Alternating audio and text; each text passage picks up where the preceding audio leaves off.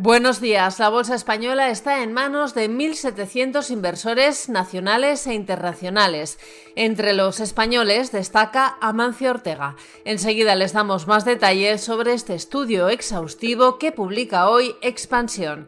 Además les hablamos sobre la apuesta de Santander por las empresas en dificultades y el último fichaje de Mazars y también sobre el crecimiento de la economía española este año, porque entidades como Caixa Bank y BBVA están mejorando sus estimaciones. Nos ocupamos además de la campaña electoral en Galicia con la entrevista que publica hoy Expansión con Alfonso Rueda, el candidato del Partido Popular.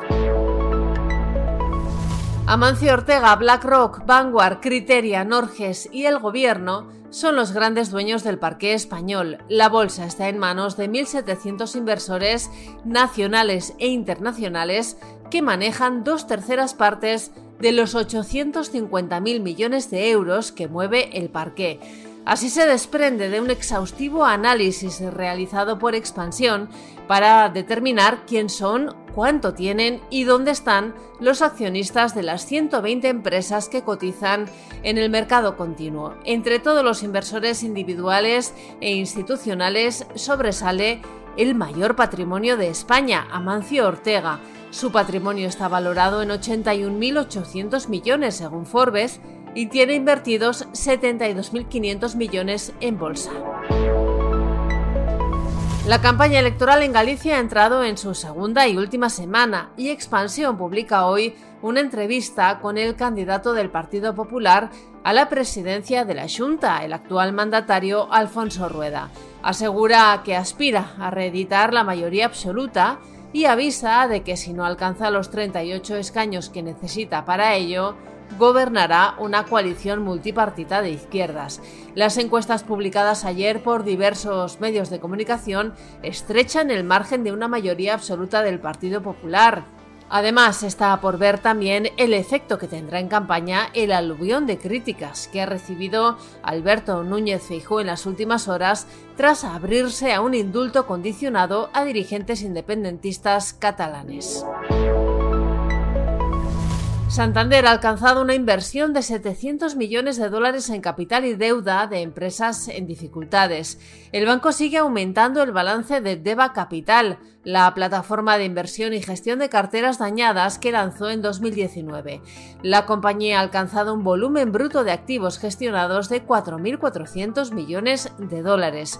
Este importe incluye saldos propiedad de la entidad y de terceros. La sociedad, que ha cerrado una treintena de operaciones desde su constitución, ha concentrado el 64,3% de las inversiones en Europa y el 35,7% restante en Latinoamérica. Hoy también les contamos que los servicios de análisis de los grandes bancos españoles están revisando al alza el crecimiento de la economía española para este año. CaixaBank ha situado el crecimiento en el 1,8%, cuatro décimas por encima de lo que predijo hace apenas tres meses. BBVA hará lo propio en el informe que va a publicar el mes que viene. Hablamos también sobre Mazars, que ha cerrado la incorporación de Luis Porras, exdirector de la asesoría jurídica de banca comercial de Banco Santander, como nuevo off-counsel de la firma de servicios profesionales. Porras se suma a Mazars para potenciar el posicionamiento y el desarrollo de nuevos servicios en el sector financiero.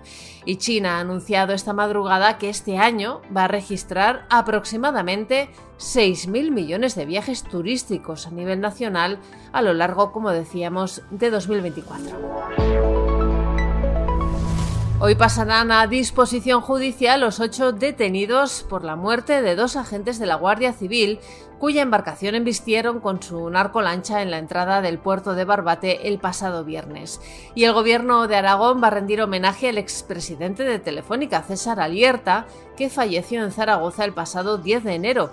Asistirán, entre otros, el presidente de la compañía, José María Álvarez Payete, el del grupo ACS, Florentino Pérez, o el líder de la COE, Antonio Garamendi.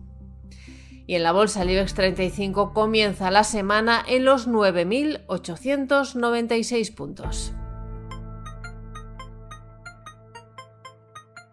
Financial Times nos cuenta hoy que los fundadores y los principales ejecutivos de los mayores grupos de private equity de Estados Unidos han visto crecer sus acciones en 40.000 millones de dólares durante el último año. Y el diario destaca también que el conservador Alex Stubb será el próximo presidente de Finlandia tras ganar las elecciones que se celebraron ayer. Estos son algunos de los asuntos que van a marcar la actualidad económica, empresarial y financiera de este lunes 12 de febrero. Soy Amayor Maichea y han escuchado La Primera de Expansión, un podcast editado por Tamara Vázquez y dirigido por Amparo Polo.